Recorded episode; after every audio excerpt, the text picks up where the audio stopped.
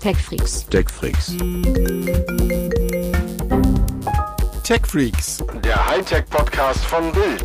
mit Martin Eisenlauer und Sven Schirmer. Einen wunderschönen guten Tag, moin moin. Hier sind sie wieder, die Tech Freaks vom Hightech Podcast von Bild. Und meine Wenigkeit ist der Sven Schirmer. Und wie immer und in voller Farbe, hätte ich beinahe gesagt. In, in Technicolor. Hallo, hier ist Martin Eisenlauer.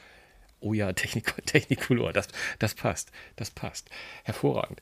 Ähm, ja, was auch passt, ist, dass wir mitten in den Sommerferien sind. Ähm, was heißt mittendrin? Die haben gerade angefangen, äh, zumindest in Teilen von Deutschland. Und äh, boah, ich finde, das Loch macht sich schon ein bisschen bemerkbar, oder? Was meinst du, Martin?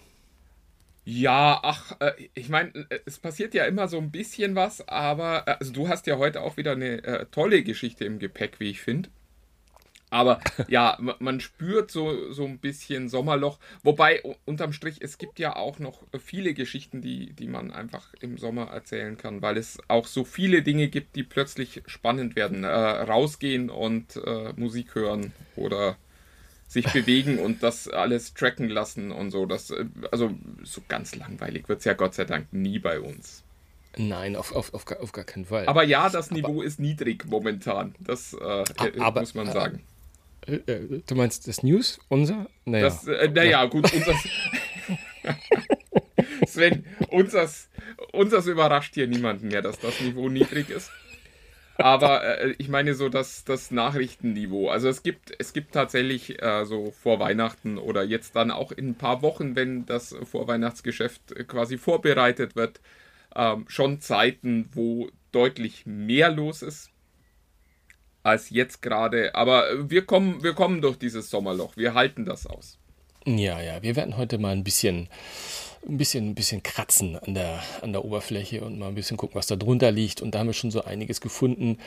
Ähm, wir werden ein bisschen was über, über, über Datenschützer reden und was die gerade so über Facebook denken. Äh, da, das finde ich sehr, sehr spannend, was da passiert ist. Äh, wir müssen ein bisschen über den Google Assistant reden. Äh, Ich weiß nicht, ob das episch wird, aber zumindest poppt das immer wieder mal auf. Ähm, ich habe eine kleine Twitter-News noch und wo wir gerade reden, wir sind im Sommerloch. Wir sind nicht nur im Sommerloch, wir sind eigentlich gerade bei in einer Zeit der größten Mobilfunkmesse der Welt findet gerade statt oder quasi, wenn die Leute das hören, hat sie gerade stattgefunden, denke ich mal sogar fast ein bisschen. Und trotzdem Sommerloch, was passiert da? Darüber müssen wir auf jeden Fall reden. da müssen wir mal ein bisschen gucken, was, was sich da getan hat. Mobile What Und- Congress? Mobile Watt Congress, genau. Da müssen wir, da müssen wir drüber reden. Und ähm, das werden wir auch gleich machen. Genau. Das war doch hervorragend. Jetzt geht es aber äh, in die, in die Vollen, würde ich sagen. Womit, Martin, womit von diesen heißen Themen, die wir schon angekündigt haben, womit starten wir da? Soll Ich, so gleich ich finde ja, dass unser Titelthema auch äh, durchaus als erstes äh, hier Mal raus kann, ne? könnte. Nee, es, es ist einfach wahnsinnig spannend, dass äh, nach all den Jahren, das ist ja auch so bemerkenswert, äh, jetzt offensichtlich ein Datenschutzbeauftragter und nicht irgendeiner, sondern der Bundesdatenschutzbeauftragte ähm, mal entdeckt hat, dass es Facebook gibt. Naja, man muss ihm, also man muss ihm, man muss ihm, es hat eine kleine Genese. Man muss ihm das schon äh, zugute. Äh, es ist jetzt nicht Ewigkeiten, aber schon seit 2019 ist der gute Herr Professor Ulrich Kelber, das ist unser oberster Datenschützer in Deutschland, der Bundesbeauftragte natürlich, ähm, ist der schon dabei, also quasi so roundabout zwei Jahre, ähm, sich mal anzuschauen, was da denn alles so gerade äh, ähm, mit, mit Facebook und Co. Ähm, unterwegs ist, beziehungsweise wie steht es eigentlich mit den ganzen öffentlichen Einrichtungen? Und hat da- jetzt jemand erklärt, dass man nicht ans Ende dieses Feeds scrollen kann? Naja, also äh, die Geschichte, die ich jetzt hier so ein bisschen ausgekramt habe, ist ein, ein Dokument, auf das ich gestoßen bin. Das bin ich nicht alleine, das habe ich natürlich bei, äh, im, Netz gefunden. Und, und, aber das ist schon, ist schon spannend. Das ist nämlich ein Schreiben, das der Herr Kelber an, an alle Bundesministerien und obersten Bundesbehörden versendet hat. Und darin geht es in der Tat ähm, primär erstmal um Facebook und um die Fanpages, die Facebook-Auftritte von öffentlichen Stellen des Bundes. Und ähm, er hat wohl in den vergangenen äh, anderthalb, zwei Jahren des Öfteren mal ähm, nicht nur mit äh, Facebook und Co. Äh, mal geklärt, wie das denn da mit Datenschutz und so ausschaut, sondern auch mit seinen Behörden, die da angeschlossen sind, auch schon mal, wie sieht es bei euch aus? Wie nutzt ihr die Fanpages? Was macht ihr damit? Ähm, ist das überhaupt notwendig? Ähm, und ist euch klar, dass das Ganze nicht so richtig datenschutzkonform ist? Und ähm, wenn ich sein Schreiben richtig lese, dann hat er ähm, äh,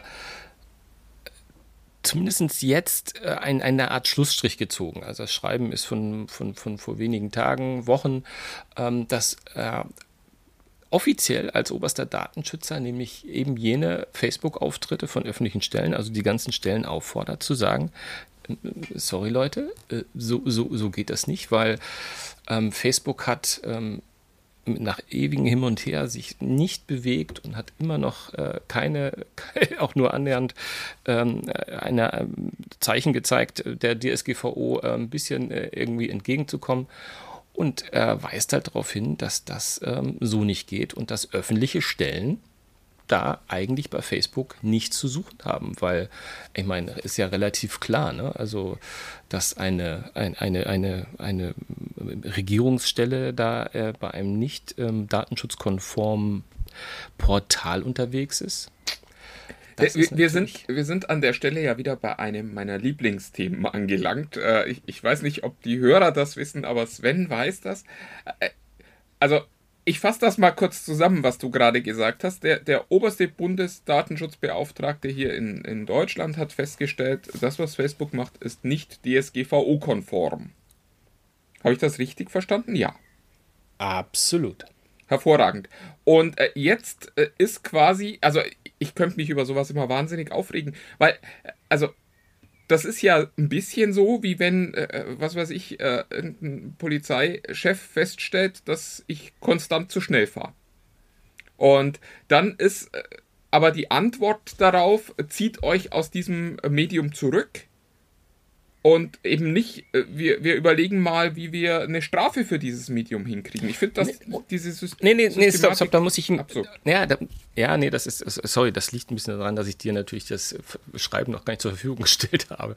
Aber er, er, er sagt darin auch, ab Januar 22 beabsichtige er äh, sozusagen im Interesse der Bürgerinnen und Bürger natürlich, ähm, ähm, die ihm zur Verfügung stehen, Abhilfemaßnahmen äh, in Kraft zu setzen. Also er ist da sozusagen äh, offensichtlich dabei, in irgendeiner Form äh, aktiv zu werden in Richtung, in Richtung Facebook. Ähm, und äh, informiert die Leute. Ich weiß nicht, in was für einer Tiefe und Stärke das sein wird, aber zumindest ein bisschen in die Richtung geht das schon. Ähm, da ist vielleicht ganz spannend. Ich habe le gerade letzte Woche habe ich mit den obersten ähm, Datenschützern aus Irland telefoniert ähm, bezüglich einer an anderen Geschichte, ähm, die auch gerade ähm, parallel aktiv einen Blick auf ähm, äh, WhatsApp-Facebook werfen und da sehr, sehr aktiv sind und mir erzählt haben, dass sie sozusagen gerade eine aktive ähm, Maßnahme ergreifen, ähm, die in diesen Tagen an alle, alle EU-Vertreter, ich glaube, das sind 26, ähm, in den Ländern gegangen sind, die sozusagen, äh, die, wo sie ähm, harte, äh, harte Strafen äh, bezüglich äh, WhatsApp und DSGVO äh, in, in Angriff nehmen. Und ähm, da scheint es ähm, sogar in diesem Jahr noch, im September erwarten sie sozusagen, dass die, dass die da ähm, sehr medienwirksam, wie er gesagt hat, und ganz groß äh, rausgehen werden mit ähm, jetzt hauen wir ähm, WhatsApp, Facebook mal auf die Finger, wobei die auch dort schon gesagt haben, das wird denen nicht, so, nicht jetzt unendlich wehtun, aber das wird halt ein hoher Millionenbetrag sein den sie da Strafe zahlen müssen und sie hoffen da natürlich auf die Medienwirksamkeit. Ja, wo, wobei, also ich meine, die DSGVO sieht Strafgelder von bis zu 4%. Ich weiß das zufällig, weil ich es neulich gegoogelt habe. Ähm, ich weiß. Das, ja, ja, du schon, aber der Hörer vielleicht nicht. Ähm, bis zu 4% des Jahresumsatzes vor. Das heißt, im Falle von Facebook wären das äh, mal eben äh, 4 Milliarden US-Dollar über die wir hier sprechen. Also klar, das äh, bringt jetzt den, den Giganten nicht ins Wanken, aber spüren tut der das schon. Und Ja, also ich, wir, ich wir haben befürchte, ja neulich. Ich, ich also, befürchte sogar sagen zu können, dass es nicht annähernd so viel sein wird. Also ähm, das ähm, wird, wird leider, leider, leider nicht so, nicht so hoch ausfallen. Von daher wird das, äh, der, der Kratzer wird, wird, wird sehr klein sein, den sie da, den sie da unternehmen. Okay, aber äh, also, weil es bleibt ja schon so das Gefühl, dass man äh, irgendwie hat, also wir haben alle Ärger mit dem DSGVO und wenn es nur ist, dass wir irgendwie diese ewigen Cookie-Dinger äh, wegklicken müssen, bevor wir auf eine Website dürfen. Und auf der anderen Seite, die, die großen Konzerne, die haben sich da irgendwie eingerichtet und ignorieren diese Lösung halt auch. Also du hast ja neulich auch mal ähm, bei WhatsApp dir schicken lassen, was die über dich gespeichert haben und das ist offensichtlich Genau. tatsächlich die einzige Auskunft, die man von denen bekommen kann.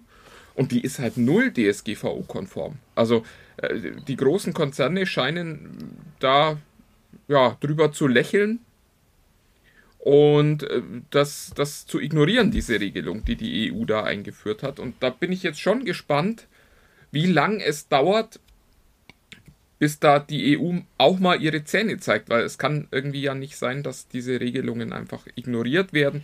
Und wenn ich dann vom deutschen äh, Datenschutzbeauftragten höre, dass er da überlegt, dann äh, Anfang 2022 mal was zu machen, oh, das, das tut schon weh. Das tut mir echt in der Seele weh. Na, mich irritiert halt äh, diesbezüglich, weil er zu dem Zeitpunkt, wo dieses Schreiben rausging, eigentlich von den irischen Kollegen äh, diese, äh, diese Beschlussvorlage, wie sie ja immer so schön heißt, ähm, schon vorliegen haben müsste. Und äh, dann wüsste, dass da ja schon ähm, Be Bestrebungen sind. Aber ähm, äh, nochmal, ähm, ich, ich, ich darf leider ähm, nicht in die Details gehen, aber ich, ich glaube, ich kann so viel sagen, weil es auch in der Presse schon einige ähm, Summen schon kolportiert wurden. Ähm, auch wenn die Summen höher sind, die in, dem, in der Beschlussvorlage drinstehen, sind die so klein, dass wir immer noch von einem Bruchteil dessen sprechen, was du gerade genannt hast, als, als kleine Kopfrechnung sozusagen. Also ähm, das wird, ähm, das wird äh, weder WhatsApp noch Facebook auch nur, auch nur an, annähernd ähm, tangieren, was, was die machen. Ähm, sie hoffen halt deswegen einfach schlicht und ergreifend, dass die Summen groß genug sind, dass sie in die Presse kommen. Ähm, und er hat relativ offen gesagt, äh, wir sprechen hier von, von einer Maßnahme, die versucht, das Unternehmen unter Druck zu setzen, nicht weh zu tun, ähm, sondern einfach, dass der öffentliche Druck so hoch wird. Gott, Ah, oh da muss man, da muss man schauen. Also der, was halt, was halt spannend ist, dass der, der, also man muss schon sagen, die Tatsache, dass, dass der oberste Datenschützer alle öffentlichen Stellen auffordert, aus Facebook rauszugehen, finde ich schon mal erstmal per se spannend. Ähm, Ja, all das, was du sagst, hat durchaus, hat durchaus, hat durchaus seine Berechtigung. Er, er schreibt zudem noch, ähm, dass er gerade auch noch Instagram, TikTok und Clubhouse irgendwie gerade auf dem Prüfstand hat. Ich finde das interessant, diese Auswahl, aber er nennt sie explizit irgendwie. Ähm, und er sagt, erste Ergebnisse zeigen aber bereits, dass auch hier datenschutzrechtliche Defizite bestehen. Ach nee. Ja. Mensch. Also, ähm, äh, Es, ne, es, ist, fällt äh, einem, es fällt einem wirklich schwer. Es, es, nee, es ist, es ist mir wirklich unangenehm, weil, äh, also, ich finde das ja alles total wichtig, was da passiert. Nur äh, es zeigt halt auch, wie, wie unterschiedlich diese Strukturen sind und wie wenig wir in Deutschland offensichtlich gerüstet sind. Also ich, ich finde zum Beispiel auch, dass das ein wichtiger Schritt ist, zu sagen, Mensch Leute, geht da mal raus.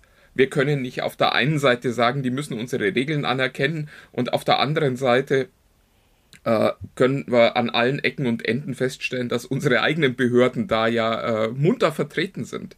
Also das Und ehrlich, Martin, das frage ich mich schon seit, das frage ich mich schon seit Ewigkeiten. Also es ist, das, damit wollte ich eigentlich einleiten. Ich frage mich schon Ewigkeiten, wie öffentliche Stellen und überhaupt, man ist ja ganz schnell dabei, dass irgendwelche ähm, äh, Stellen ja mittlerweile, dann haben wir einen TikTok-Channel, dann haben wir einen Clubhouse-Channel und wir sind dabei und die Behörden informieren über, ja, da habe ich mich schon oft die ganze Zeit gefragt, warum macht ihr das? Ja, also es war schon oft, deswegen finde find ich dieses ganze Thema überhaupt so spannend. Sorry, ich habe dich unterbrochen. Ja, na, nee, ja aber wobei, also ich, ich finde schon, es, es geht so ein bisschen, also wir fordern das ja immer. Wenn wir mal ganz ehrlich sind, äh, du und ich sind ja Leute, die dann sagen, Mensch, äh, ihr könnt doch nicht im Jahr 2021 dann irgendwie eure Informationen in einem äh, Amtsblatt abdrucken, das ihr äh, zweimal im Jahr an der. Pinnwand hängt, das an der Pinnwand hängt. Und das dann, genau, das äh, irgendwo äh, in, in, in der Gemeindeverwaltung irgendwie an, an eine Wand gehängt wird.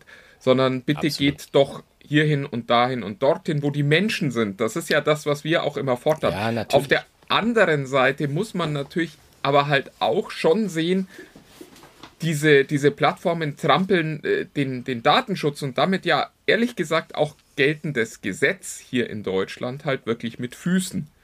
Und da ist dann schon so die Frage, ich, ich muss immer, ich muss immer an den, an den Disney-Film Hercules denken, wo, wo äh, Hades, der Bösewicht, dann äh, irgendwann mal entdeckt, dass seine beiden Helfer ähm, irgendwie seine, die Schuhe von Herkules tragen, also die Merchandise von Herkules quasi gekauft haben.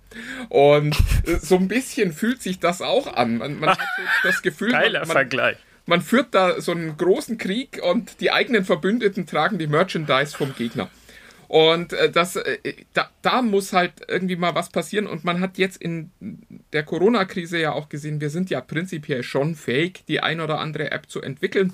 Und man fragt sich natürlich schon, warum es nicht eine öffentliche Informations-App zum Beispiel gibt. Warum es nicht eine App gibt, wo man einfach sagen kann, okay, das sind die Landkreise, die mich interessieren, die, die, die, die, die Stadtbezirke, die mich interessieren, das sind die Themenfelder, äh, wo ich informiert werden möchte und wo man dann eben regelmäßig versorgt wird mit Nachrichten und im Zweifelsfalle halt auch mal mit einer Push-Nachricht in Gottes Namen. Es ist doch, es ist doch technisch alles machbar.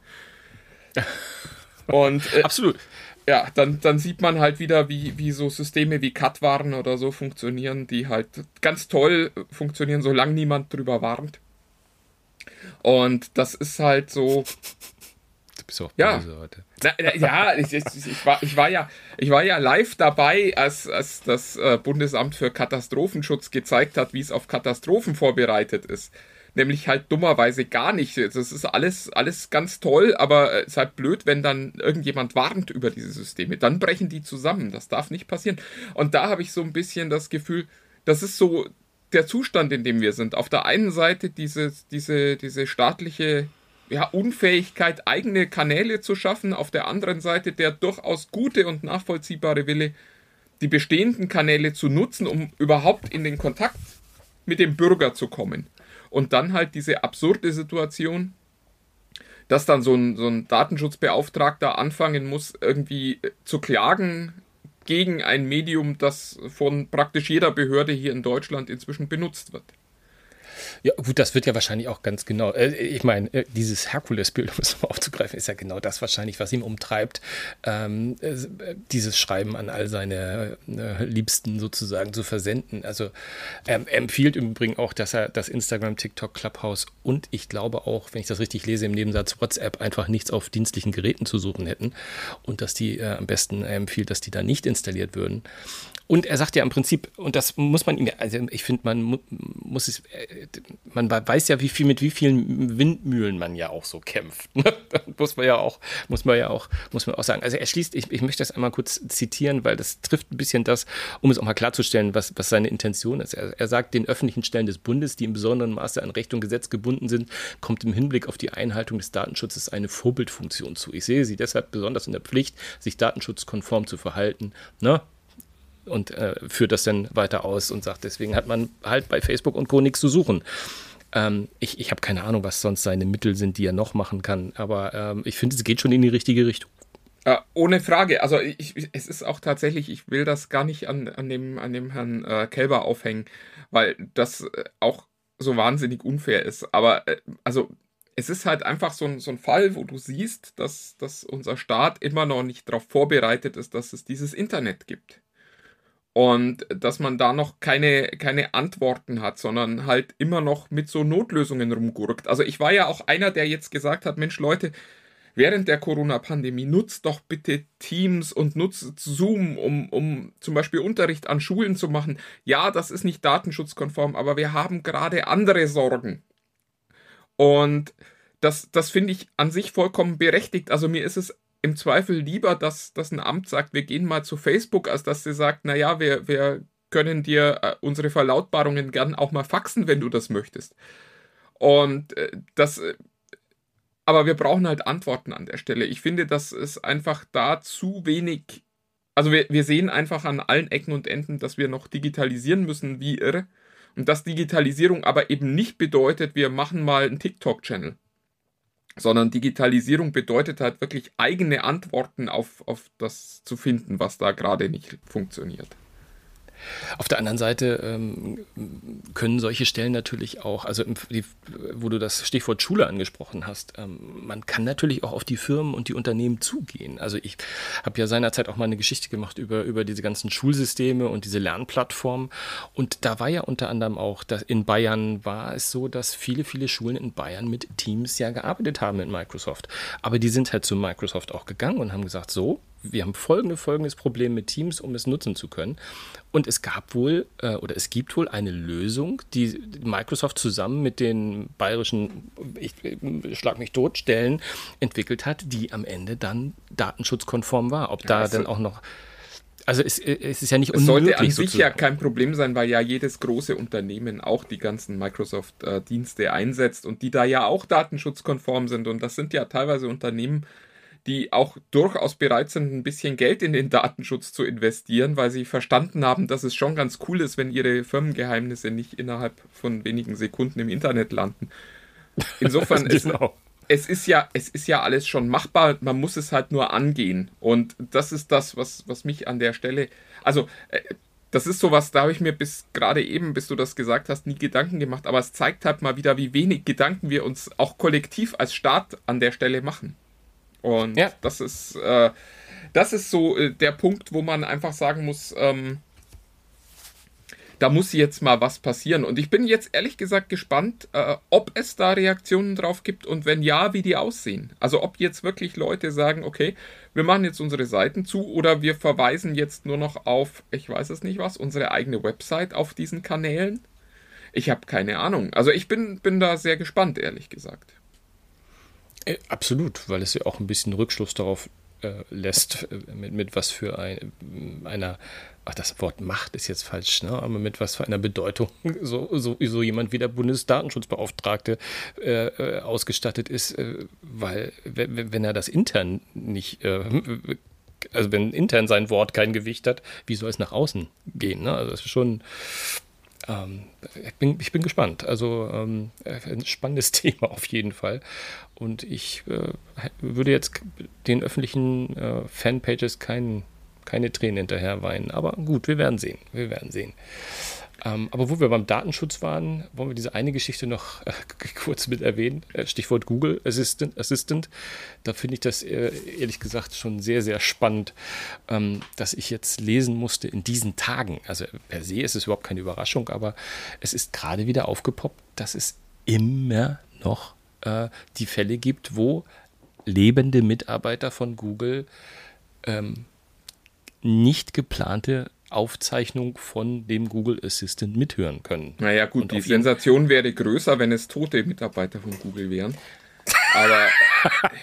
ja, es war ungeschickt formuliert. Danke ja, dir dafür, ist, mein es Lieber. Es ist natürlich, äh, äh, es ist halt wahnsinnig.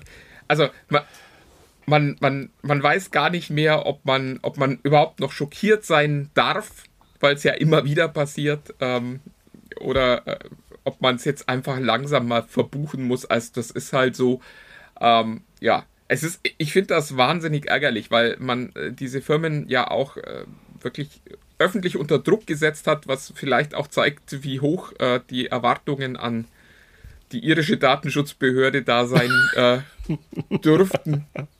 Und der Druck ja auch relativ hoch war, muss man echt schon sagen. Also gerade gegen, äh, gegen Google und Amazon war der Absolut. Druck ja so hoch, dass Google zwischendrin auch schon gesagt hat, okay, wir werten diese Dinger einfach gar nicht mehr aus. Ich dachte ehrlich gesagt auch, bis äh, du das heute mir erzählt hast, dass das noch der aktuelle Stand wäre. Ich weiß aber auch, dass dieses Moratorium nicht für immer gedacht war. Insofern ähm. Na, es geht ja, also sie haben ja alle bis da mittlerweile, ähm, wenn sie es nicht von Anfang an hatten, das weiß ich jetzt gar nicht, bei wem das der Fall war, sie haben ja mittlerweile dieses, ähm, dieses Opt-in, Opt-out, oh Mensch, welche, welche Richtung war es jetzt? Also, dass du so, kannst als Nutzer sagen, ja, es dürfen Gespräche zu Schulungszwecken äh, mit aufgezeichnet werden und dass, wenn du das ausschaltest, kann es nicht sein. Wobei es jetzt hier gerade geht, sind diese aus Versehen getriggerten ähm, also, dass jemand ähm, das OK Google sozusagen, das System mal wieder falsch verstanden hat. Weil. Was übrigens Ahnung. bei mir regelmäßig im Auto passiert, wenn ich einen Podcast höre. Der äh, also, Sprecher scheint meiner Stimme sehr ähnlich zu sein und äh, ein simples OK von dem startet gerne mal den Assistant. Ja, da könnte man, also ich, ich, ich frage mich auch schon seit Wochen, das ist jetzt, äh, führt ein bisschen weg, aber ich frage mich schon lange, wie man da mal irgendwie ran kann, ähm, welches System da, weil ich habe seit wenigen Wochen erst OK Google bei mir im Wohnzimmer und es ist das System, was als einziges immer wieder anspringt. Ähm, gefolgt von Siri und Alexa ist mittlerweile relativ brav, wobei ich oben, obwohl doch, das ist Alexa, kein, kein Computer. Also, aber das ist ein anderes Thema. Aber das sind halt, es geht hier in diesem Fall um diese zufällig aufgenommene, ne? also diese aus Versehen mhm. Aufzeichnung sozusagen. Und ich gebe das nochmal mit dabei, äh, nicht um Google was Gutes zu tun, sondern um es zu sagen, in dieser Statistik war auch noch dabei, mit einer, was für einer Wahrscheinlichkeit das passiert und mit was für einer Wahrscheinlichkeit jeder Einzelne da eventuell mal aufgeht. Das sind natürlich 0,000 irgendwie Prozentsätze, dass das dich jemals betreffen wird, ne? Ganz klar. Ja, gut, äh, aber da könnte man sich ja auch Gedanken über Impfnebenwirkungen machen. Wo kommen wir da denn hin, Sven? Da, ähm, genau, wo, wo, kommen wir jetzt ganz, ich wollte, ich wollte auch aufs Impfen raus. Jetzt hast du mir die, hast du mir die Punchline weggenommen. Ja, ja, absolut. Genau. Das ist halt, also, äh, es ist halt so, wie es in der Theorie möglich ist, müssen wir halt auch ein bisschen drüber sprechen. Was mich halt schockiert, ist, dass das, dass sie das irgendwie nicht in den Griff kriegen, weil ich glaube ja, diese versehentlichen Mithörgeschichten, das, davon haben die Firmen ja theoretisch auch nicht. Also nicht auch praktisch nichts. Also das sind, sind ja quasi, sind ja quasi Aufzeichnungen ohne Wert, wo du dann plötzlich einer Familie beim, beim Essen zuhören kannst oder for God's sake, dann ist das in 0,00000 der Fällen vielleicht auch nochmal ein Pärchen, das sich näher kommt. Ich weiß es jetzt nicht, aber ja, denke, aber auch sind, da, also ich, ich, ich bin da so ein bisschen bei dir. Es ist, es ist glaube ich, eher so, so absurder Beifang. Und, mhm. und also ich unterstelle da tatsächlich ausnahmsweise mal niemandem böse Absichten, weil äh, die Betreiber dieser Systeme natürlich auch ein Interesse daran haben, dass diese Systeme so funktionieren, wie sie sie bewerben, weil wenn wir ehrlich sind und bei aller Begeisterung für all diese Sprachassistenten, so richtig wertvolle Erweiterungen des Alltags sind sie ja ohnehin nicht, sondern es ist ja eh eher so Spielkram, den man da so sich ins Haus holt. Und wenn man dann noch feststellt, dass der häufig nicht so funktioniert, wie man sich das wünscht, dann wird es halt sehr schnell auch sehr dünn für die Technologie. Und da könnte ich mir schon vorstellen, dass der ein oder andere das Ding einfach wieder rauswirft, wenn es nicht so tut, wie er sich das äh, wünschen würde. Und man sieht ja auch bei allen dreien, oder ich zumindest bei allen zweien, weil ich tatsächlich keinen, keinen äh, Apple äh, Smart Speaker bei mir hier im Haus stehen habe, dass die schon auch mit der äh, Sensibilität dieser Systeme ordentlich rumspielen. Also äh, es ist momentan tatsächlich so, wie du es sagst, bei mir ist es auch so, der, der Google Assistant ist der, der am ehesten mal unerwartet anspringt. Es gab aber auch Zeiten, wo äh, tatsächlich Alexa ständig angesprungen ist und man sich dachte, ja, ja. sag mal, jetzt aber mal gut, das war noch nicht mal in der Nähe von dem äh, Keyword.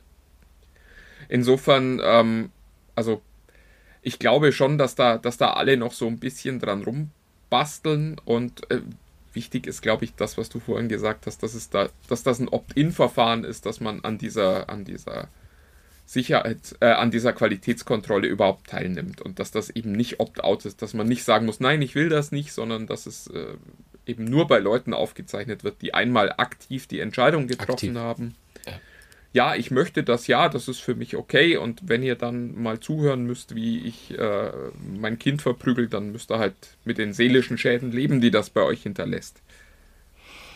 Also ist bei Alexa übrigens, da weiß ich es gerade äh, aus dem Kopf, weil ich so kurz mir das gemacht habe, ist es äh, leider nicht so. Da musst du aktiv reingehen und dich den Haken ausschalten. Also von daher. Ja, das ist die Lösung, die ich eigentlich immer doof finde, weil es halt ja. am Ende ja. dazu führt, dass doch äh, 99,999 Prozent ähm, das Ding anhaben, ohne sich jemals Gedanken drüber gemacht zu haben. Ja, ja. Haken hinter, Haken hinter. Ähm, äh, apropos Haken jetzt. Ah, das, das, ist nur ah, das, das, ist, das sind so tolle Überleitungen, die du da schmiedest. Aber was heißt schmiedest? Ziselierst. Ja, genau. Ich, ich, ich, ich mache noch ein bisschen Pause, vielleicht findest du noch was. Nein, also im Prinzip war es eine Sache, die mir aufgefallen ist, die überhaupt gar keine große News ist oder so, die es ja noch nicht mal in, in, in, die, in, in, in, aus, in den Beta-Status, glaube ich, geschafft hat. Aber Twitter scheint in der Tat eine Option zu verproben, ähm, die sich, ich weiß gar nicht, die habe ich so genannt, Post for Friends oder Just for Friends nennt. Ich weiß gar nicht, äh, wahrscheinlich hat es einen Namen, den ich jetzt gerade nicht mitbekommen habe. Also, dass du sozusagen bestimmte Nachrichten, Postings, die du absetzt, nur an einen geschlossenen Nutzerkreis. Ähm, Total verrückt. Das wäre wär ja, als, als wäre man bei Facebook. Das wäre, ich weiß nicht genau, das wär, genau, das ist mir aus dem Wort, äh, das mir, ja. Aber vielleicht haben sie auch gedacht, also im, im, ich sage nur Stichwort Querdenker und so, vielleicht gibt es ein Potenzial für, für geschlossene Gruppen. Und da denkt ja. sich Twitter, da, mach, da machen wir mal mit. Da machen wir mal mit. Da, da sind wir auch ähm. dabei, genau. Ähm, äh, ja, also, ich, ich finde es ich find's faszinierend, weil ich äh, Twitter tatsächlich seit, seit Jahren so ein bisschen intensiver beobachte und mich immer frage, also äh, ich, ich, wenn, wenn man sich mit der US-Medienlandschaft auskennt, dann ist äh, das total spannend zu beobachten, wie anders Twitter in den USA ist als hier in Deutschland. Also in den USA ist Twitter ja wirklich ein wichtiger Nachrichten genutzt wird. Du, genau, du meinst genutzt wird, nicht ist. Es ist natürlich das gleiche Twitter, aber es wird Und ja, da, ja, das System das ist das gleiche, aber es, es hat eben tatsächlich eine alltägliche Relevanz. Also wer, wer was Spannendes zu erzählen hat, erzählt es zuerst auf Twitter und hier in Deutschland ist es ja eigentlich nur ein Kanal, der zum Nachtreten genutzt wird. Also da, da, da kommt ja nichts Spannendes bei rüber, sondern das ist ja nur, wenn man so Lust auf, auf Hass und äh, Missgunst hat, dann, dann ist man bei Twitter gut aufgehoben. Und äh, ich habe so das Gefühl, dass Twitter seit Jahren eigentlich versucht, irgendwie mal Features zu finden, die dieses Netzwerk halt auch außerhalb der USA in irgendeiner Form relevant machen.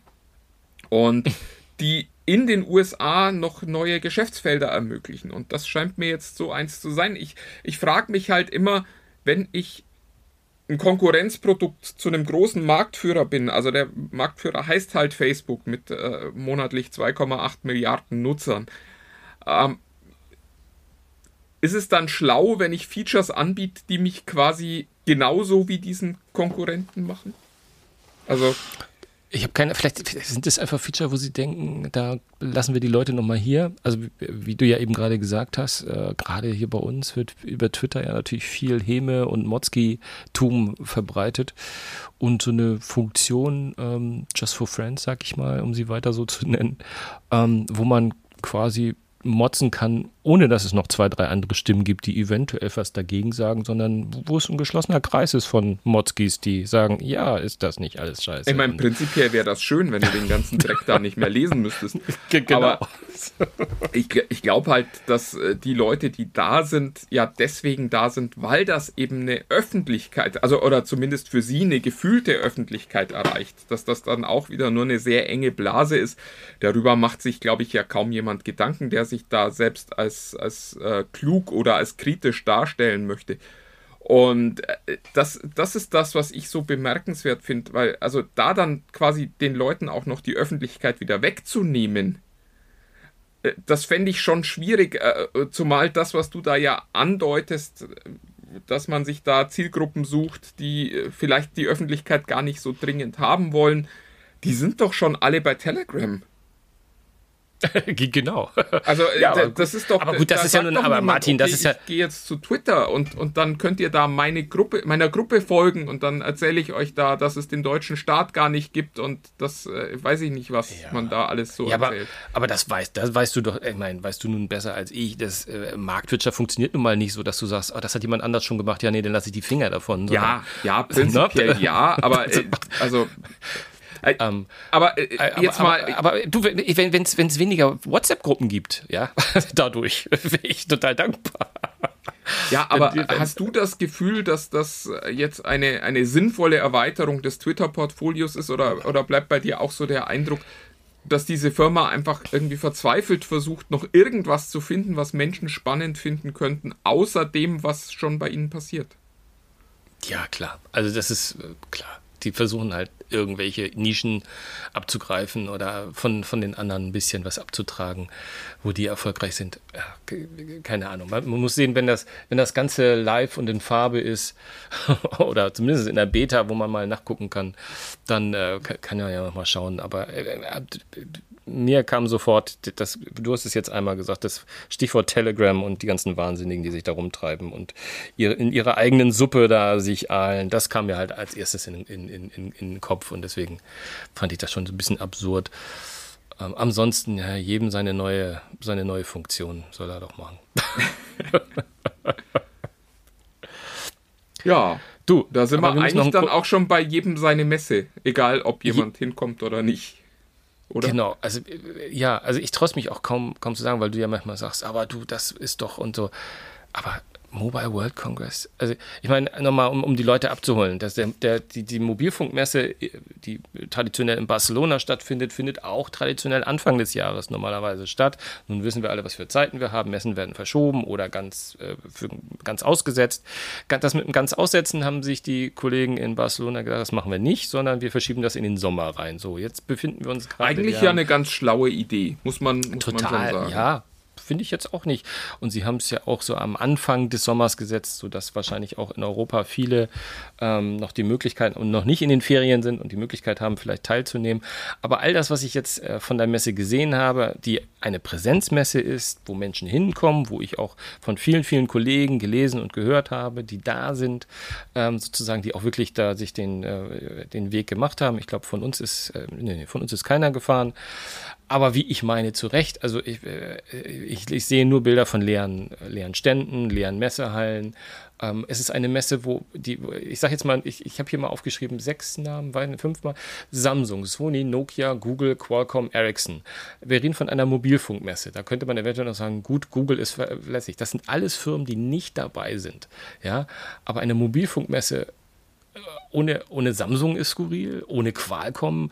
Also es ist, das ist, ne, man kann dazu sagen, okay, Qualcomm hat doch jetzt gerade groß seine neuen Prozessoren vorgestellt. Ja, aber halt nicht auf der Messe, sondern im, mehr oder weniger im Rahmen. So ähnlich wie wir das jetzt äh, von der IFA auch erleben werden, dass viele im September sozusagen, äh, auch wenn die Messe nicht stattfindet, ihre, ihre Veranstaltung machen werden. Also ich habe kaum was gehört. Hast du irgendwas gehört, was da der, der große, große Hammer war aus, aus Barcelona? Nee, ehrlich gesagt nicht. Also es ist, es ist, wirklich, wir hatten im Vorfeld noch überlegt, muss da jemand von uns hin? Ist das sinnvoll? Ja. Weil, also für uns ist der Mobile World Congress sonst eigentlich wirklich ein, ein vollkommen gesetzter Pflichttermin. Also da gibt es noch nicht mal eine Diskussion, ob wir da hinfahren oder nicht, weil die Messe wirklich wahnsinnig wichtig ist für, für den, den ganzen Bereich und vor allen Dingen als Netzwerkmesse. Also es gibt wenig Orte, wo man so geballt so viele Menschen treffen kann, die sich eben mit diesem ganzen äh, Kram beschäftigen. Und wo man eben auch äh, Menschen trifft, die sonst nie Zeit für einen haben, weil sie zu wichtig sind, muss man äh, ganz klar sagen. Und äh, dafür ist diese Messe eigentlich wirklich prädestiniert, weil die halt alle da sein müssen. Und dieses Jahr haben offensichtlich alle Wichtigen beschlossen, dass sie dieses Jahr nicht da sein müssen. Und entsprechend lief dann die Messe auch. Also ich, ich glaube auch, dass es durchaus eine Chance gab, dass das hätte funktionieren können. Aber unterm Strich waren es dann einfach zu viele, die gesagt haben, ich gehe da nicht hin. Und dann blieb zu wenig Newswert über. Es ist halt immer äh, schwierig. Also es kann ja auch sein, dass alle, die da waren, sagten, oh, das war total toll, wir haben uns endlich mal wieder gesehen und so. Aber unterm Strich lebt so eine Messe natürlich auch von relevanten Neuheiten und davon, dass man sich quasi präsentieren kann als, als wichtiger Standort für so eine Industrie. Und das ist ordentlich schief gelaufen. Also das ist wir, wir hatten letztes Jahr ja die Diskussion auch um die IFA, die das fand ich letztes Jahr ganz gut hingekriegt hat. Also wo man gemerkt hat, ja, das ist jetzt keine relevante Messe, die hier stattfindet, aber dass dieser Termin, der da das Vorweihnachtsgeschäft schon mal de definiert, der ist doch in der Branche fest verankert. Und beim Mobile Work Congress war es jetzt genau umgekehrt. Man hat halt festgestellt, okay, da gibt es keine intrinsische Relevanz dieses Termins, zu dem dann irgendwer irgendwas kommunizieren muss, sondern das wird halt gemacht, wenn Mobile Work Congress ist und die Leute hingehen wollen und nicht, ja. weil es irgendeinen Punkt im Markt gäbe, wo man sagt, um die Zeit müssen wir aber das und das tun, um das und das noch äh, zu erreichen, sondern das ist halt, das ist eine Messe, die alle toll finden, weil sie hinfahren können und dieses Jahr sind halt nur ganz wenige hingefahren und entsprechend war es dann halt auch nicht so toll. Und das ist so ein bisschen, ich, also ich frage mich halt immer, was bedeutet das für die nächsten Jahre, für die kommenden Jahre? Wir haben es jetzt bei der IFA gesehen, die IFA hat ihre Messe 2021 abgesagt. Ich hätte ehrlich gesagt erwartet, dass die eher, ja, eher mit mehr Energie als im vergangenen Jahr in die Messe reingehen. Haben jetzt gesagt, nö, wir machen gar nichts 2021. Der Mobile World Congress hat es andersrum probiert, ist jetzt in meinen Augen gescheitert. Die E3 wurde abgesagt und fand dann nur in so einer so einer ja so einer kastrierten Form statt und äh, also ich bin sehr gespannt, was das für die Messen in den kommenden Jahren bedeutet. Also vielleicht kommt der ein oder andere ja auch auf die Idee, dass diese Millionen, die man da immer ausgibt, um sich zu präsentieren, gar nicht so schlau investiertes Geld sind. Mhm. Also was man jetzt natürlich im, im Jahr, also Jahr 2 der, der Pandemie sagen muss, eigentlich hätte ich eher erwartet, dass es dieses Jahr eine hohe Begeisterung für Messen gibt. Dass man sagt, oh Mensch, endlich mal wieder. Und wir sind jetzt doch größtenteils geimpft und wir haben äh, auch Hygieneprotokolle, die es uns erlauben, sowas zu machen. Und wir, wir tragen jetzt alle brav Masken und dann lasst uns doch mal wieder. Und es ist halt null passiert. Ja, komm, äh, ja, ja, aber dafür sind Fußballstadien voll. ist, ähm, ja. Ja, auch, auch das wirkt ja irgendwie immer noch so ein bisschen unzeitgemäß, oder? Also ich habe mir das die Tage gedacht, wenn ich, wenn ich, ich finde das immer sehr, sehr schön, wenn ich mal wieder ein volles Fußballstadion sehe. Es bleibt aber trotzdem immer so das Gefühl, dass es sich noch nicht richtig anfühlt wieder. Komplett. Also ich habe äh, immer ein komisches Gefühl gehabt und nicht nur in London, nicht nur in Budapest, einfach, einfach generell, was da abgeht. Wir haben ja von den Schotten, ich meine, wir driften jetzt ein bisschen ab in, in, in, in Tech-Freak fremdes Land, aber die Tatsache, dass da 2000 Schotten mit, mit, mit Covid zurückgekommen sind von, von, von ihren Spielen, zeigt schon, dass das Ganze ähm, nicht wirklich durchdacht ist ähm, und ob das jetzt wirklich Not getan hat, dass die Stadien so vollgesteckt wurden, also die Stadien in, in Kopenhagen und München und Co., wo, da, wo du wirklich ja mehrere Meter zwischen fast jedem einzelnen Fan oder zumindest den zueinander gehörenden Fangruppen hattest, da hast du gar nichts gehört danach. Und überall, wo das voll war, gab es immer irgendwelche Sachen. Ja, und das Gleiche betrifft halt auch solche Messen. Und ich finde es auch durchaus sinnvoll und, und eigentlich auch weitsichtig von der, von der Messe, von der IFA. Ich weiß nicht, ob es, ob es notwendig war. Das müssen wirklich Epidemiologen, Virologen und Ärzte und Politiker und was weiß ich, Leute, die viel, viel fachkundiger sind als ich, beurteilen. Aber da weitsichtig schon zu sagen, nee, auch im September, wir lassen es dieses Jahr einfach mal und ähm, aber glaubst halt du denn, dass es wieder einen Neustart gibt? Weil, also, wir sind ja inzwischen. Also, hättest du mich vor einem Jahr gefragt, hätte ich gesagt, okay, äh, die, diese, diese Pandemie ist irgendwann mal überwunden. Inzwischen glaube ich da gar nicht mehr dran. Also, ja, es ist, also wir haben das jetzt momentan ja ganz gut im Griff, aber jetzt kommt dann auch schon wieder die Delta und irgendwann wird nochmal eine neue Variante kommen. Und also es gibt ja schon so dieses Horrorgespenst, zumindest in meinem Kopf, dass das vielleicht gar nie enden wird. Oha, da sind wir jetzt wirklich, da sind wir jetzt in der Kaffeeküche, Und, wo wir mal den, ja, den Ursprung. Nein, ich, äh, nein, ich will jetzt keine äh, äh, virologische Einschätzung von dir. Nee, nee, nee, damit, nee, du missverstehst, du missverstehst mich. Nee, nee, das meine ich jetzt gar nicht, um Gottes Willen. Nicht, nicht Kaffeesatzleserei, sondern ich wollte sagen, wir, da springen wir zurück in die Kaffeeküche, die mal Ursprung für unseren Podcast war, wo wir all über sowas mal beim ersten Kaffee des Morgens, manchmal war es auch der zweite noch dabei, gesprochen haben, ähm, wo ich ich, ich, ich, ja, also äh, da, ich bin da sehr nah bei dir. Ich meine, meine Hoffnung ist da auch, auch sehr gering und ich glaube auch, dass die Welt sich generell anders drehen werden wird ab jetzt oder schon ab länger. Aber es wäre halt, es wäre halt wirklich eine gruselige Vorstellung, wenn wir, wenn wir keine dieser Präsenzveranstaltungen mehr haben, weil es halt diesen menschlichen Kontakt, den man so zwischendrin hatte, dann halt auch nicht mehr gibt und all diese Dinge, an denen man so vorbeigeht, das ist ja das Problem, dass du, dass du bei diesen digitalen Veranstaltungen hast. Klar, wenn du jetzt ein Samsung bist, dann sagst du, mir doch egal, wenn wir ein neues Handy vorstellen, sitzen da eh irgendwie zehntausende Journalisten vor ihren, vor ihren äh, Rechnern auf der ganzen Welt.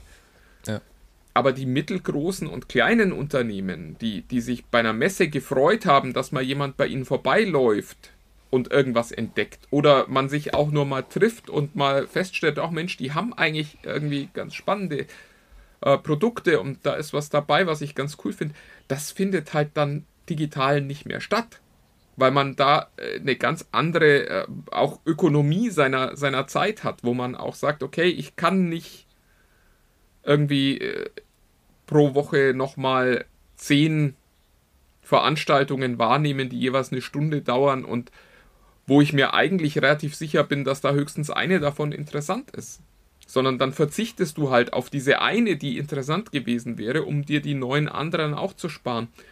Und das ist halt das, was so eine Messe immer, also in meinen Augen ganz toll konnte, dass du nebenbei mal Dinge einfach ausprobieren, sehen, äh, entdecken konntest. Und das fände ich sehr schade, wenn das in Zukunft nicht mehr möglich wäre. Aber ich habe ein bisschen Angst, dass das große Learning von Corona ist, dass solche Messen eigentlich gar nicht nötig sind. Gerade für die großen Anbieter, die das dann am Ende halt auch finanzieren und betreiben.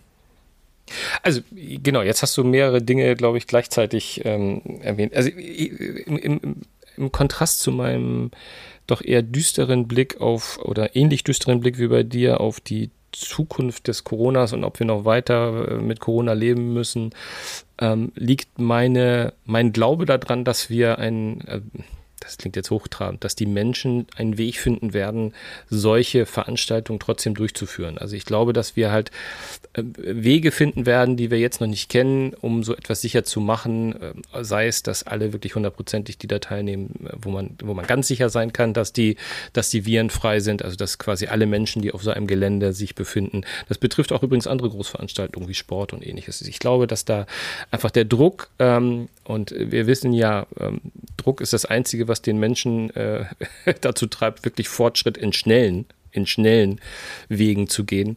Ähm, dass der so hoch ist, dass wir da relativ schnell Wege finden werden, große Massen äh, mit einer sehr, sehr hohen Sicherheit an Virenfreiheit aufeinander loszulassen. Also da glaube ich schon fest dran, dass es solche Messen geben könnte. Das, was du zum Schluss gesagt hast, dass viele Unternehmen sich plötzlich fragen, pff, unsere Message haben wir doch jetzt gerade eben auch per Video ganz gut rübergebracht, oder? Da müssen wir doch jetzt eigentlich nicht für 500.000 bis eine Million hier irgendwie eine halbe Halle, eine ganze Halle mieten ähm, um, und, und einen Riesenaufriss machen. Das äh, steht ja in gar keinem Verhältnis mehr. Dass diese Erkenntnis durchsickern könnte, das befürchte ich allerdings, allerdings auch. Ich glaube, so Veranstaltungen wie die E3, die vielleicht auch ein bisschen von dem Spektakel leben, noch mehr, da weiß ich es jetzt nicht, weil die leben ja auch davon, dass die Menschen sehen, dass da ganz viele Leute strömen und anspielen wollen und was da für ein, äh, für ein Spektakel ist. Aber wie du so sagst, so, so eine ein Handy vorzustellen, das ist für uns Journalisten wichtig, dass wir das in die Hand nehmen können, dass wir da einen besseren Eindruck machen können. Natürlich theoretisch schon, ja. Aber auf der anderen Seite hast du natürlich recht, die letzten anderthalb Jahre haben schon gezeigt, die finden da Wege, die äh, da machen ja, selbst Frage, Firmen, die es vorher nicht gemacht haben, schicken das denn vorweg und du kannst es schon mal anfassen oder was weiß ich, ne? Ja. Und hast dann einen ganz anderen Weg, Zugang dazu und dann klappt das auch und das kostet einen Bruchteil von dem, was es vorher gekostet hat. Also mh, hm, ja, in dem letzten Teil könntest du recht haben. Ja, die, die Frage ist halt auch, ob es tatsächlich das Ende von Publikumsmessen ist und man sich dann doch eher auf Fachmessen. Ähm, Fachmessen. Ja, aber weil man, äh, also natürlich ist es für so eine Messe schön zu sagen, wir haben hier, weiß ich nicht, eine halbe Million Besucher in, in einer Woche oder so. Aber unterm Strich ist es natürlich für die, für die Aussteller wichtig, dass die Fachleute da sind. Ich glaube, die, dieser öffentliche Teil wird beim Messen immer unwichtiger, weil es da halt auch wirklich andere Kanäle gibt, wo man, glaube ich, auch richtiges Endpublikum besser erreichen kann. Hm. Und da, also ich bin, ich bin wahnsinnig gespannt, aber also der Mobile World Congress macht einem jetzt keine große Hoffnung. Ja. Gab es denn, gab's denn Dinge, die du spannend fandest im Rahmen des Mobile World Congress? Das ist lustig, ich wollte da auch noch drauf kommen. Also, äh, was ich spannend fand, ist eine Sache, die mir heute Morgen aufgefallen ist, wo ich sagte: Mensch, da war doch auch jemand bei uns, bei den Tech Freaks unter sich, bei unserer, jetzt kommt's, Facebook-Gruppe. Oh, bei der, müssen wir, müssen der, wir da? Nee, wir sind keine, äh, egal. Wir, Genau, wir müssen nicht. Wir bleiben da einfach gnadenlos. Nee, also da hat auch jemand einmal, ich weiß gar nicht, ob es der Malte war, die Wahrscheinlichkeit ist hoch, lieben Gruß an dieser Stelle, oder, ähm, oder jemand anders, der gefragt hat, wer zum Teufel ist eine, wer, wer, wer oder was sind eigentlich diese Vivo, die, die da äh, während der äh, ja. Europameisterschaft auf den Banden rum, rumklettern. Ja, man sieht die, die jetzt äh, sehr, sehr intensiv. Die, die, die, werden immer präsenter und das, äh, das ging so einher mit einer Meldung, die ich heute Morgen gelesen habe, dass Vivo eine der wenigen waren, die da relativ groß bei der ähm, bei, in Barcelona was vorgestellt haben. Plus, und das habe ich versucht nachzulesen und ich habe nichts gefunden, was das. Da stand irgendwie, dass Vivo sich schon zum Nummer zwei der Handybauer weltweit gemausert hätte. Ich habe ja, aber mal gegoogelt. Äh, genau, Genau, das ist eigentlich zu verfrüht. Ich weiß nicht, wo die Zahl herkommt, weil ich habe mal gegoogelt, die befinden sich eigentlich im Mittelfeld. Die sind halt unter den großen, aber gleich die ersten. Das sind nach ja, Abo, ja, ja, ja, nicht, na, aber zu wem gehören ja. die? Also, also Vivo gibt es seit 2009, so viel weiß ich schon mal. Und sie, und, und sie haben eine schlechte Ökobilanz, das habe ich auch noch äh, erlesen. Die, Mehr die weiß Antwort ich über, ist, die Antwort ist kompliziert. Also, aber du hast doch eine, super. Na, ich, ich, kann, ich kann ein bisschen was erzählen. Also, Vivo ist ähm, ein Hersteller, der laut aktueller Counterpoint-Zahlen äh, auf Platz 2, 4, 5 momentan liegt im, im weltweiten mal, Markt. Und ähm, ja, ist Q1 2021. Aber also, das ist so, das ist so die, die, die Flughöhe, auf der die sich befinden. Also die sind im, im internationalen Geschäft wirklich einer der großen Player. Die sind hier in Deutschland noch relativ unbekannt. Ähm, wo kommt die Nummer 2 her? Die Nummer 2 äh, kommt von einem ja, von einem Fakt. Es gibt äh, der, der, äh, den glaube ich viele Leute nicht so verinnerlicht haben. Und zwar, ähm, es gibt eine Firma, die heißt BBK Electronics. Schon mal gehört? Nee, D, DBK? B, BB, BBK, so wie Barbecue, Ach, BBK, nur mit äh, äh, Konrad hinten mit. statt einem äh, Q. Und äh, die wiederum sind die Muttergesellschaft von äh, ganz, ganz vielen Mobilfunkmarken, als da wären ähm, OnePlus, Vivo, Oppo und Realme. Ah, siehst du doch. Ja, und ja. wenn du jetzt äh, hergehst und deren Marktanteile addieren würdest, also äh, 11% Oppo, 10% ähm, Vivo, 4% Realme und wahrscheinlich nochmal 2 oder 3% äh, OnePlus, dann bist du natürlich in einem Bereich, wo die schon größer sind als äh, Samsung oder Apple. Und das ist, ähm, das ist das, was diese Firma so spannend macht. Nun ist es so, dass BBK äh, lange Zeit gesagt hat, also wir sind, wir sind quasi nur eine Holding, die diese Firmen besitzt und die arbeiten alle äh, vollkommen unabhängig voneinander. Und das weicht eben gerade so ein bisschen auf. Das war lange Zeit, äh, galt das als Gesetz und jetzt ist es aber so, dass äh, schon mal die ersten beiden Firmen gerade anfangen zusammenzuwachsen, nämlich äh, Oppo und OnePlus. Das könnte durchaus sein, dass in Zukunft die OnePlus-Geräte quasi nur noch eine Unterversion des jeweils aktuellen Oppo-Geräts äh, sind die dann auch das gleiche Betriebssystem benutzen und äh, die gleichen Update-Zyklen haben und so weiter. Und dann ist es natürlich eine Frage, wie lang man sich dann mit Vivo und Realme nochmal extra Marken an der Stelle leistet. Und das ist halt das, was es, was es so interessant macht. Also das ist ein wahnsinnig spannendes Konstrukt. Das sind äh, Chinesen, die eben ja eine Mehrmarkenstrategie äh, verfolgen ja, und da muss man dann am Ende einfach sehen, was irgendwie da dann übrig bleibt. Wobei, äh, ich sehe gerade, nee, Realme gehört gar nicht. Doch, Realme gehört auch zu denen. Also äh, es ist wirklich, es ist so ein bisschen schwer zu durchschauen, erklärt dann aber manchmal auch, wenn man sich zum Beispiel anguckt, äh, die, die Verpackungen, die Handypackungen von Realme und OnePlus sehen sich verdammt ähnlich. Also wo man wirklich so das Gefühl hat, Mensch, äh, das ist äh, nur eine andere Farbe. Und sich denkt, wie kann sowas äh, passieren? Und dann stellt man fest, ah, gleiche Muttergesellschaft, wahrscheinlich äh, der gleiche Verpackungszulieferer oder so. Und dann hat man sich halt für ähnliche Designs entschieden. Ich weiß es nicht genau, aber also äh, das ist, das ist ein Gigant, der da, der da ähm, gerade vor sich hin wächst. Ich finde es spannend, dass äh, man sich da offensichtlich entschlossen hat, mit der Marke Vivo jetzt in das äh, europäische Geschäft zu gehen. Weil Oppo sich eigentlich bisher schon ein bisschen besser positioniert hat hier in Europa. Also die, die europäischen Marktanteile sehen momentan deutlich besser aus für Oppo als für Vivo. Und darum fand ich es jetzt bemerkenswert im Rahmen der, der EU, da doch relativ häufig ähm, Oppo zu hören. Ja, äh, spannend, auf jeden Fall. Ähm, was ich muss, ich muss einfach der Wahrheit die Irre geben. Klar, Samsung hat das vorgestellt, äh, Qualcomm hat die neuen, äh, 888? Ich weiß es gar nicht, ich müsste jetzt lügen, sowas weißt du besser vorgestellt. Das finde ich aber alles nur so Nebengeräusche, ehrlich gesagt, dass Samsung seine neuen 21er vorstellt, war ja auch, da gab es auch nicht mehr so viel Geheimnisse, wie ich finde.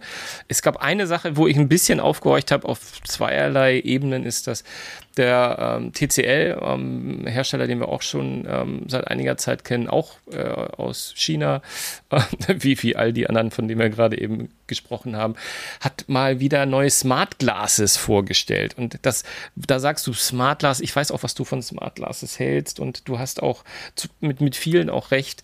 Ich fand es erstmal spannend, dass es überhaupt noch jemanden gibt, der irgendwie da in irgendeiner Vielleicht Form. Vielleicht kommt ja mal jemand mit einem interessanten äh, Konzept. Ja, also da, ob das ein interessantes Konzept ist, kann ich nicht sagen. Und ich sage auch nicht, ich werde auch nicht die ganzen Specs runterbeten, die, die die haben. Es gibt nur eine Sache, die, die halt ein bisschen spannender war als bis bei anderen, weil die auch so ein bisschen weggeht von diesem klassischen Smart Glasses, nämlich das, oh Gott, wie nennen sie die eigentlich? Nextwear, glaube ich, heißen die. Nextwear G oder so ähnlich das ist ähm, eine der zentralen Funktionen ist, dass die halt ein, ähm, ein, ein, ein Bildschirm ähm, e-, emulieren, wenn du da durchschaust. Also quasi, dass dass du ähm, gar nicht mal so AR-mäßig die Welt siehst und da in was eingeblendet hast, sondern eine der Funktionen ist, dass du die äh, Dinger aufhast und dann einen Oh, wie war das? Wie groß war der? 120 Zoll, 140 Zoll? Ich glaube 140 Zoll Bildschirm ähm, sozusagen vor dir siehst und äh, dort angeblich in äh, lecker, lecker feiner Qualität Filme gucken können solltest. Ähm, und dann über die ähm, Lautsprecher in den, in den Bügeln kann ich mir noch nicht viel vorstellen, aber ich habe ja bei den Bose Smart Glasses Frames heißen die, glaube ich, hatte ich äh, ja auch gar nicht so schlechte äh, Lautsprecher mal vernommen. Und dass du dann irgendwie äh, quasi Entertainment hast. Äh, das wiederum fände ich, ja, das könnte vielleicht ja sogar in der Tat ganz cool sein. Wobei ich jetzt nicht weiß, ob man, wenn man am Strand liegt in der Sonne, dann unbedingt. Na, anyway. Vielleicht ja, gibt es ja irgendwelche äh, Ganz ehrlich, aber die kriegen die Brillanz doch nicht hin. Also wenn das Gläser nee. sind, durch die du durchgucken kannst, dann äh, kann ich mir einfach nicht vorstellen, dass die äh, eine Qualität hinkriegen, die du eben in gerade in einer hellen Umgebung wirklich ansehen willst. Also klar, wenn du da nachts irgendwie das Licht ausmachst, dann sieht das wahrscheinlich auch toll aus innerhalb der Brille. Aber also tagsüber bei, bei, bei Tageslicht kann ich mir ja, einfach nicht vorstellen, dass nein, die es hinkriegen in in durchsichtigen Gläsern, also in Gläsern, die jetzt nicht erstmal einfach schwarz sind, eine, eine, eine Helligkeit äh, hinzukriegen, dass du da sagst, da gucke ich mir jetzt mal einen Film an. Geschweige denn, ja. äh, ob sie dann die Akkulaufzeit auch noch hinkriegen. Ja, äh, du, da, da kommt auch die Schwäche von dem Mobile World Congress und meiner Recherche gleichermaßen zutage. So viel, in, also ich habe nichts so richtig ja, gefunden. Da, aber genau da sind wir wieder an dem Punkt. Du bist dann halt darauf angewiesen, bei diesen ganzen digitalen Veranstaltungen den Leuten zu ja, glauben, was genau. sie dir erzählen.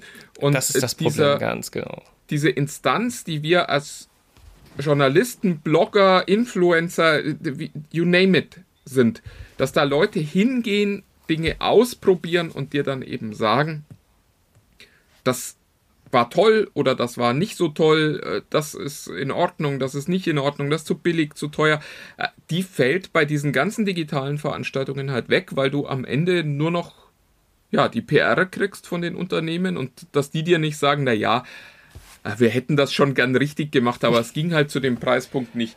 Das, das wird halt nicht passieren. Ja, Preispunkt habe ich auch noch überhaupt gar nicht und ähm, ich, ich sehe es wie du. Also es wird nicht sein, dass du in die Sonne gucken kannst und dann immer noch den klassisch auf jeder Seite, äh, ich glaube äh, auf jeder Seite Full HD. Ähm, die konnten auch nicht, die haben auch nirgendwo geschrieben, was es bedeutet, wenn du rechts Full HD und links Full HD ist. Ne, das, äh, beschrieben klingt das Ganze natürlich, also wie 4K wirkt das bestimmt so, nach dem Motto. Aber ich, äh, ich bin mir da jetzt unsicher. Was, was ich zumindest okay fand ähm, noch war, dass du die jeweilige Dioptrie Dioptrien oder die Schärfe äh, natürlich. Ja, wo, wobei, wenn du jetzt äh, Full HD sagst, ist ja eigentlich auch schon wieder durch. Also ich, ich finde, dass Full HD auf, auf die Augenentfernung definitiv nicht ausreicht, um dir eine gute Bildqualität zu liefern. Also das weiß, bei, ja, bei aller das weiß ich eben. Äh, äh, naja, man weiß halt nicht, was, was da emuliert wird und wie, wie da. Ja, aber du kannst doch nicht emulieren, wenn du, wenn du keine, keine Qualität hast. Also du kannst, du kannst den Bildschirm ja, vor dir, der ist dann 120 Zoll groß und dann hat der eben im besten aller Fälle, und zwar wenn sie ihn komplett formatfüllend dir aufs Auge blenden, hat der dann halt Full HD Auflösung. Mehr wird das nicht. Hm. Und äh, ja. Äh, also ich kann das Leuten nur mal empfehlen, schaut euch das mal an. 120 Zoll Full HD, kein schöner Anblick. Da muss schon sehr weit weg sein davon, dass das gut aussieht. Also, ja. sowas müsste in meinen Augen eine 4K-Auflösung haben, damit man überhaupt ernsthaft drüber nachdenken kann, weil du ja auch immer noch äh, einen Pixelverlust haben wirst an den Rändern, wo du dann sagst, okay, ich will das gar nicht so voll formatfüllend haben, sondern ich will ja auch noch ein bisschen Abstand. Und dann reicht Full HD als Auflösung einfach nicht aus. Also das, das mhm. ist, was, was kommt als nächstes? Wir, wir kaufen einen aktuellen High-End-Rechner und der hat nur ein 24 Zoll Display. Also ganz im Ernst. Hashtag 24 Zoll sind nicht genug. Ja, ja, genau. Bevor ich mich, bevor ich mich da aber jetzt äh, in dein, dein Fahrwasser begebe, würde ich eher sagen, also immer gucken, dass wir, vielleicht kriegen wir die ja mal in die Redaktion rein, dass wir da mal reinschauen können. Also ja. bevor es falsch ist, dass, wir reden hier nicht von einer Brille, die dafür gedacht ist jetzt, ähm, dass du damit spazieren gehst. Ne? Das ist jetzt keine Sonnenbrille, die gleichzeitig, sondern das ist eine Entertainment-Brille, die du aufsetzt, um äh, um, die, ähm, um, um diesen Bildschirm quasi in deiner, in, in deiner Hosentasche zu haben. Ne? Also das ist, das, das ist, das muss man schon eindeutig sagen. Da geht es primär um, um Entertainment. Und in diesen äh, ganzen Videos, die TLC, TCL äh, ge, gezeigt hat, ging es auch immer im, im Flugzeug sitzen, äh, zu Hause auf dem Sofa. Also da war es jetzt auch nicht, dass du draußen jetzt in irgendeiner Form, vielleicht noch im Café irgendwie einen Kaffee trinken oder sowas. Aber ähm, ja, man muss, man, muss, man muss wirklich schauen. Also klar, bei was alles so, so Präsentationen oder was weiß ich, das ist klar, das, da brauchst du nicht so eine hohe Auflösung. Aber bei Video muss man mal schauen. Und ich weiß halt in der Tat nicht, was das äh, bedeutet, wenn man rechts Full HD und links Full HD hat. Nee, da wird, da wird die Auflösung nicht höher. Du hast halt Full HD, weil das ist ja sonst auch so. Ja. Das ist ja nicht so, dass du mit jedem Auge äh, einen Teil des Bilds anguckst nur, sondern du guckst ja mit beiden Augen. Ja. Ja, wir werden sehen. Wir werden sehen. Man muss, man muss man mal anschauen. Vielleicht, vielleicht kriegen wir da ja mal einen, einen, Prototypen oder, oder vielleicht sogar ein Serienmodell mal, mal in die Redaktion und dann können wir das beurteilen. Hast du noch irgendwas, was du von, von diesem großen, von der größten Mobilfunkmesse der Welt mit leeren Messerhallen zu berichten ich, weißt? Äh, nee. Äh, tatsächlich, also ich, ich bin schockiert, wie, wie schlecht das angenommen wurde. Äh, auf der anderen Seite freue ich mich, dass wir das zumindest richtig eingeschätzt haben und gesagt haben, okay, äh, da, da muss niemand von uns hinfahren dieses Jahr, um ja. sich da dann in den leeren Messehallen zu langweilen. Ja. Na super, super. Du, dann äh, lass uns doch auch mal. Apropos äh, nächstes Mal, genau. Genau, von diesem, von diesem Podcast, von dem wir dachten, der heute, heute wird es länger als 20 Minuten wird nicht werden. wollen wir mal de, zu einem Ende kommen, auf jeden Fall. Es war schön, dass ihr wieder bei uns geblieben seid, dass ihr äh, eingeschaltet habt, äh, euch während ihr am Strand liegt, beim Joggen äh, im Wald oder mit der Familie spielend. Nee, dann hoffentlich nicht. Dann konzentriert euch auf die Kinder gefälligst. Aber dass ihr uns mitgenommen habt auf diese kleine Reise und dass wir da mitkommen durften und wir auch nächste Woche vielleicht wieder mit euch rechnen dürfen. Das wäre sehr schön. Ähm, und bis dahin würde ich sagen, habt einen schönen Sommer und ähm, greift ein bisschen Sonne ab. Und bleibt gesund und vernünftig da draußen. Maske auf. Bis dann. Tschüss, tschüss. Äh, tschüss.